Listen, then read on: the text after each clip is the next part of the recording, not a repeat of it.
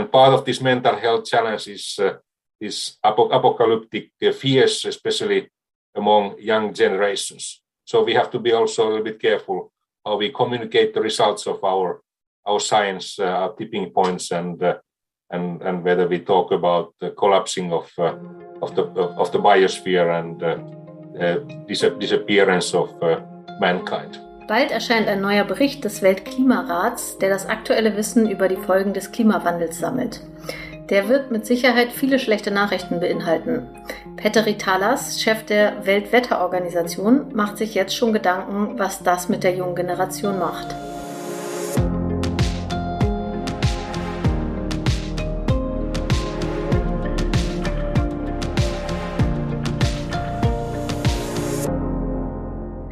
Ihr hört das Klima-Update, den Nachrichtenpodcast von Klimareporter in Zusammenarbeit mit der Taz.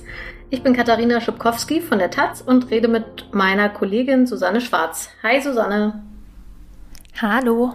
Okay, und das sind unsere Themen heute. Der Weltklimarat, der bald einen neuen Bericht herausbringt, warnt schon mal vorab und zwar auch in eine erstaunliche Richtung, die man eher so nicht erwartet hätte. Dann gibt es neue Entwicklungen beim Gerichtsverfahren gegen Ella. Sie ist eine der Klimaaktivistinnen, die vor zwei Jahren im Dannröder Forst in Hessen Bäume besetzt hatten, damit die nicht für eine Autobahn abgeholzt werden. Ella sitzt schon im Gefängnis und ihr werden ziemlich krasse Sachen vorgeworfen, unter anderem, dass sie den Tod von zwei Polizisten billigend in Kauf genommen hätte. Aber jetzt zeigt sich, die Polizisten haben mit ihren Aussagen gegen sie vor Gericht gelogen. Und zum Schluss geht es nochmal um was ganz anderes, und zwar darum, wie man es praktisch einrichten könnte, dass Klimapolitik und im speziellen CO2-Preise nicht ungerecht sind, sondern sogar zur Umverteilung beitragen. Hm, ja, das wird spannend, denn wenn das klappt, dann würden die meisten von uns durch Klimapolitik sogar Geld bekommen, äh, wo es ja so oft heißt, dass es alles zu teuer sei. Aber erstmal fangen wir mit dem Weltklimarat an. Von dem wird man in nächster Zeit wieder besonders viel hören, äh, also auch außerhalb des Klima-Updates, denn Ende Februar veröffentlicht er seinen, äh, den zweiten von drei Teilen seines neuen großen Berichts, ähm, wobei der eigentlich schon fertig ist. Äh, also die, der Inhalt ist noch geheim und jetzt gehen zweiwöchige Beratungen los. Ähm, die haben gerade begonnen und da geht es um eine Kurzfassung. Ähm, auf die kommt es an, denn mit der wird dann letzten Endes wirklich gearbeitet in der Politik. Also die Langfassung, die hat über 1000 Seiten und das liest sich natürlich abgesehen von KlimaforscherInnen und ja, allen, die es jetzt wirklich ganz im Detail wissen wollen, niemand durch. Aber 1000 Seiten auf 30 zu kürzen, das ist halt keine leichte Aufgabe. Und so muss man sich diese Abschlussarbeitsphase, glaube ich, als sehr intensiv vorstellen. Oder anders gesagt, also da wird wahrscheinlich von den VertreterInnen der 195 Mitgliedstaaten um jeden Halbsatz gefeilscht. Ja, das wird kein Spaß sein. Das Thema ist ja jetzt auch nicht so easy. Ähm, es geht jetzt in diesem zweiten Teilbericht des insgesamt sechsten Sachstandsberichts um die direkten Auswirkungen des Klimawandels auf die Menschen und die Natur und auch um die sozialen und gesellschaftlichen Folgen, die die Erderhitzung mit sich bringt. Und der Generalsekretär der Weltwetterorganisation, Petteri Talas, der zwar selbst gar nicht an dem Bericht beteiligt ist, dessen Organisation aber zu den Gründungsmitgliedern des IPCC gehört, der hat eben auch schon eine Warnung ausgesprochen, allerdings, wie gesagt, in eine etwas andere Richtung, als man erwarten würde. Er hat nämlich gesagt, Zitat, wir müssen vorsichtig sein, wie wir über die Ergebnisse der Wissenschaft berichten, über Kipppunkte und ob wir über einen Kollaps der Biosphäre oder das Verschwinden der Menschheit sprechen.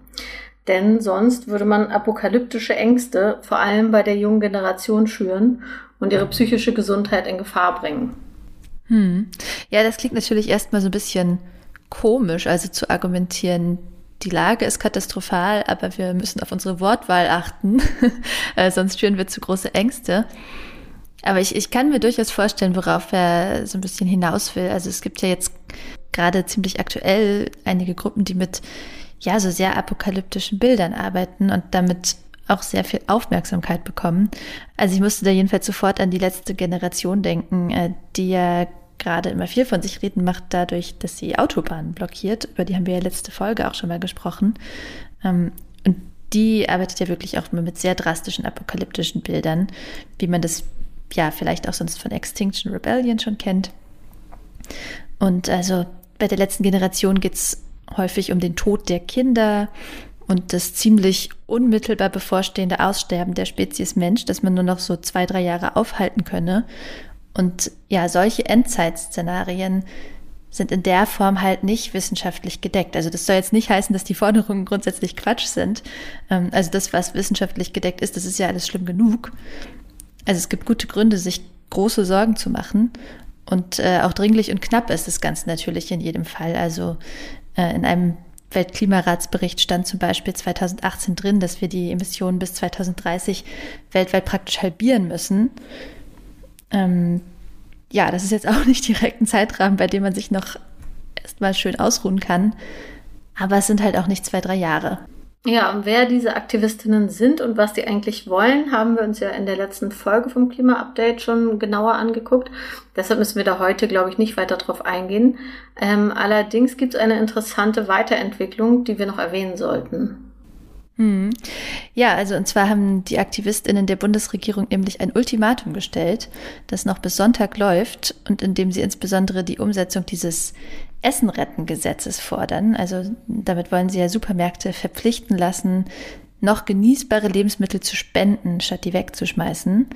Also sie sagen konkret, wenn die Bundesregierung, also in Gestalt von Landwirtschaftsminister Cem Özdemir, Justizminister Marco Buschmann und Bundeskanzler Olaf Scholz bis Sonntagabend glaubhaft und nachprüfbar darlegt, dass sie den Empfehlungen folgen, dann würden sie die Autobahnblockaden einstellen.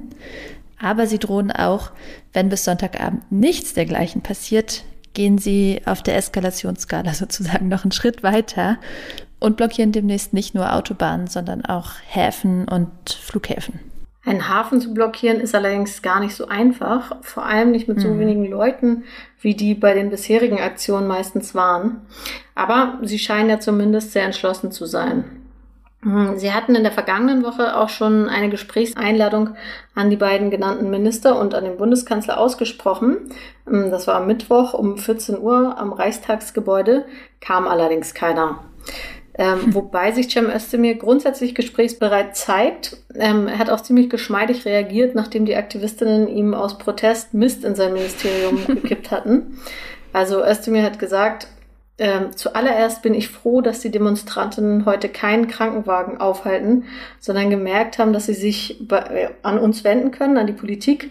Schritt eins wäre damit vollbracht. Schritt zwei wäre dann jetzt uns einfach zu einem Gespräch einzuladen, wie das so üblich ist, wenn man am selben Strang ziehen könnte.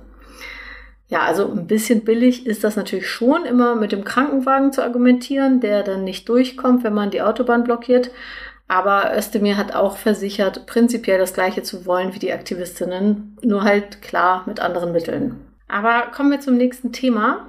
Wie vorhin schon angedeutet, gab es eine nicht ganz überraschende, aber doch bemerkenswerte Wendung in einem Prozess, der gerade in Frankfurt am Main stattfindet. dort steht besagte Klimaaktivistin aus dem Dannenröder Wald, die sich Ella nennt, bereits zum zweiten Mal vor Gericht. Also das heißt, sie ist im Berufungsverfahren, nachdem sie in erster Instanz zu einer hohen Haftstrafe verurteilt wurde. Ihr wird vorgeworfen, bei der Räumung aus dem besetzten Wald zwei Polizisten angegriffen zu haben, und zwar in 15 Metern Höhe. Hm. Vielleicht müssen wir noch mal kurz in Erinnerung rufen, was im Dannenröder Wald so los war. Ähm, es ist ein Wald in Nordhessen, äh, da bei Gießen und Marburg in der Nähe. Der war vor gut zwei Jahren besetzt, weil er einem Autobahnneubau zum Opfer fallen sollte.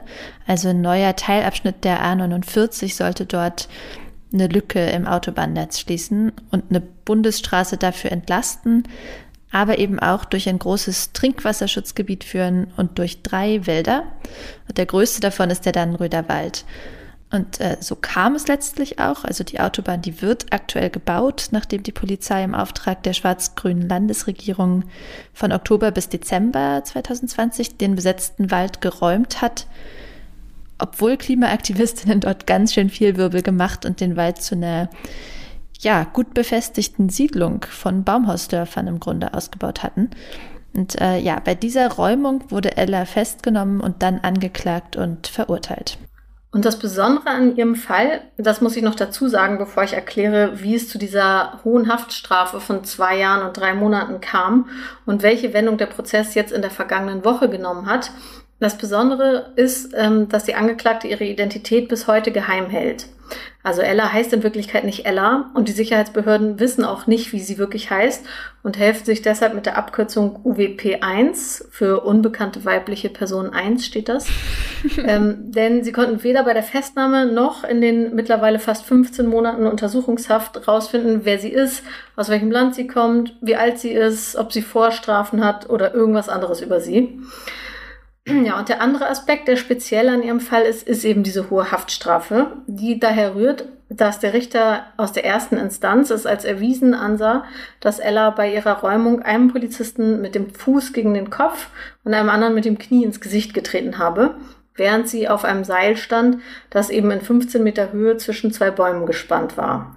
Also die Polizisten haben sich ihr von unten genähert und sie soll dann getreten haben und damit, so schreibt es der Richter in der Urteilsbegründung vom letzten Sommer, den Tod der Beamten billigend in Kauf genommen haben. Denn, und darauf kommt es jetzt an, die Polizisten seien bei dem Einsatz in den Bäumen nicht gesichert gewesen.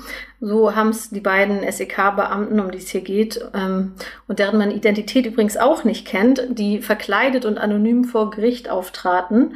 Und zwar nicht nur als Zeugen, sondern auch als Nebenkläger.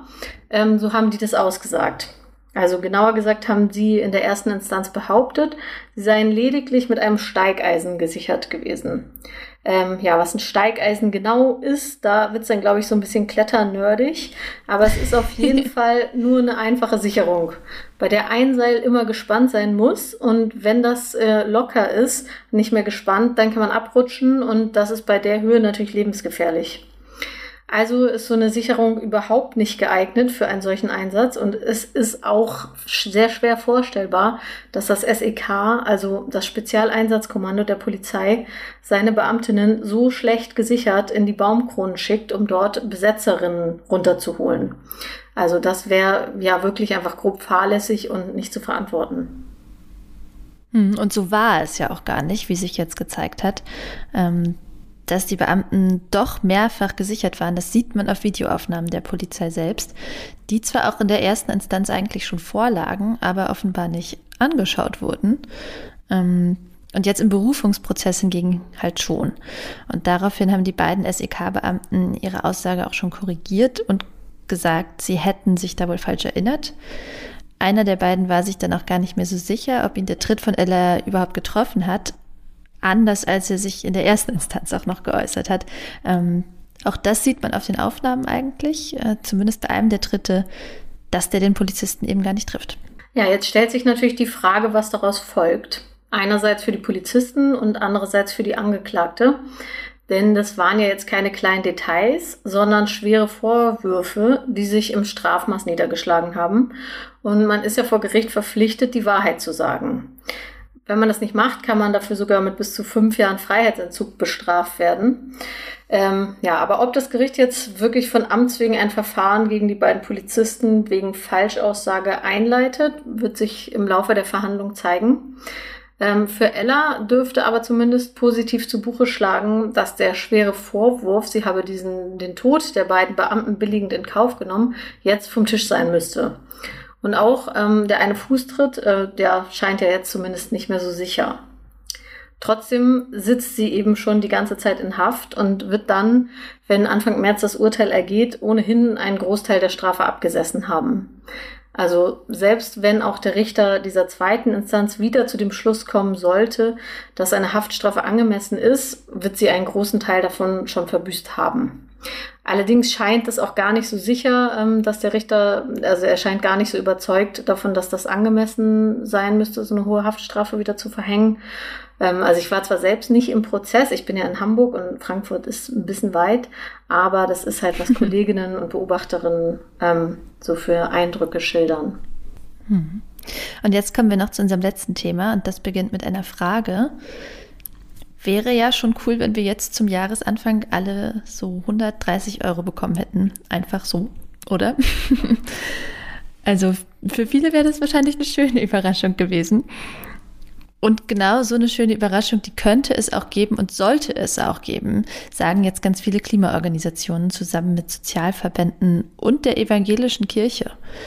Äh, die haben nämlich zusammen eine Studie in Auftrag gegeben zu einem Konzept des viele Klimageld nennen. Manche sagen auch Klimaprämie oder Klimabonus oder Energiegeld. Auf jeden Fall geht es darum, jeder Mensch bekommt jedes Jahr eine bestimmte Summe ausgezahlt, nämlich von dem Geld, das der Staat halt eingenommen hat, weil er für Unternehmen einen CO2-Preis erhebt. Ja, das kam mir vor ein paar Wochen auch schon mal hier im Podcast vor. Ähm, Deutschland nimmt mittlerweile ziemlich viel Geld ein, dadurch, dass Unternehmen über verschiedene Wege für ihren CO2-Ausstoß zahlen müssen. 12,5 Milliarden waren das im letzten Jahr. Also das sind ja pro Kopf so etwa 150 Euro. Äh, wenn man da jetzt ein bisschen Geld für Verwaltung und so weiter abzieht, landet man ja vielleicht so ungefähr bei den 130 Euro, die da jetzt vorgeschlagen werden. Die Grünen wollen so ein Energiegeld ja auch schon lange. Im Koalitionsvertrag steht ja auch immerhin drin, dass es geprüft wird.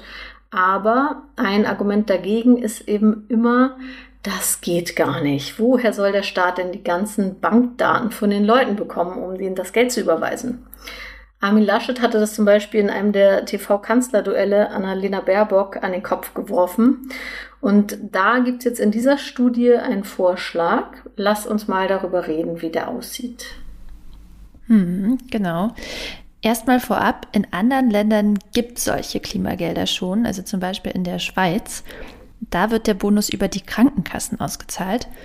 Und äh, ja, wie so oft fällt es uns da auf die Füße, dass es in Deutschland eben private Krankenkassen außerhalb der öffentlichen Solidarsysteme gibt. Ähm, denn hier gibt es eben gar keine öffentliche Körperschaft oder Behörde, die von allen Leuten auch Bankdaten hätte. Und so eine Behörde extra jetzt nur für diesen Zweck aufzubauen, ist auch nicht so richtig schlau, denn also das wäre super teuer, dann bleibt halt kein Geld mehr übrig, äh, was dann die BürgerInnen bekommen können. Und da zeigt auch diese neue Studie, die übrigens Wissenschaftler der Universität für Verwaltungswissenschaften in Speyer angefertigt haben, ja, das ist schon so. Also in Deutschland muss man kreativer werden. Aber dass es nicht ginge, das stimmt nicht.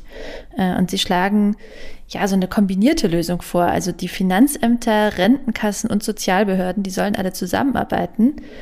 Also jede Person ist schließlich irgendwo gemeldet.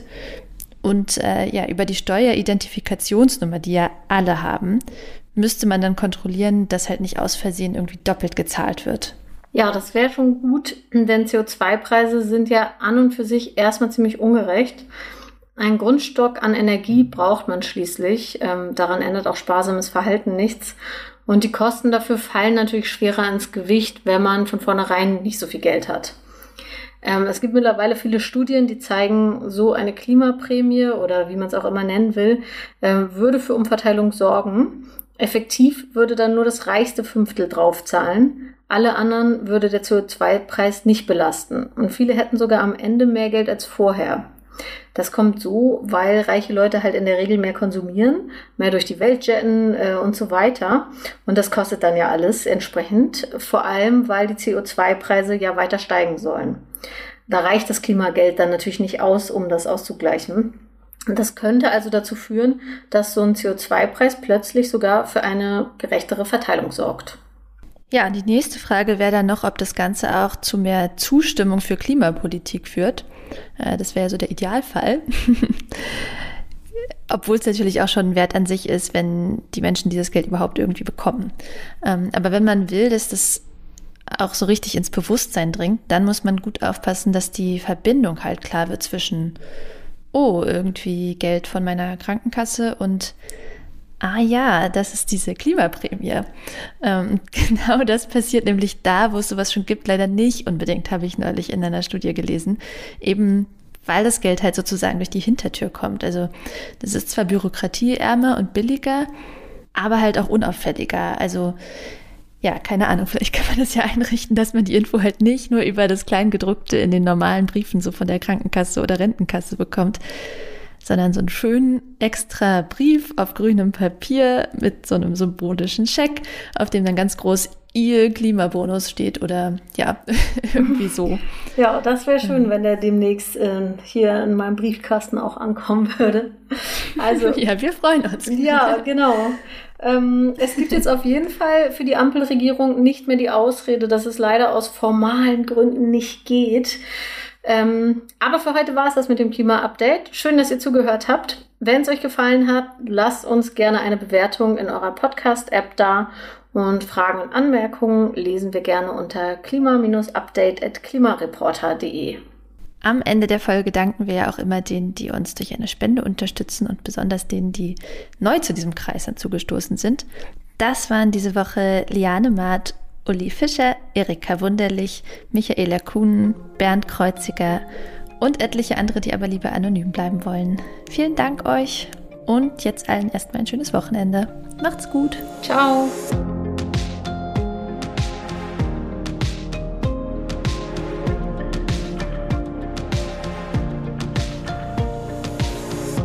Klima-Update ist ein Projekt des Klimawissen e.V., zurzeit in Kooperation mit der Taz. Es wird im Wechsel moderiert von Verena Kern, Sandra Kirchner, Susanne Schwarz und Lena Wirber. Unser Produzent ist Christian Eichler. Ihr könnt unsere Arbeit mit einer Spende unterstützen. Wenn ihr euch das vorstellen könnt, klickt auf den Spendenlink in der Podcast-Beschreibung.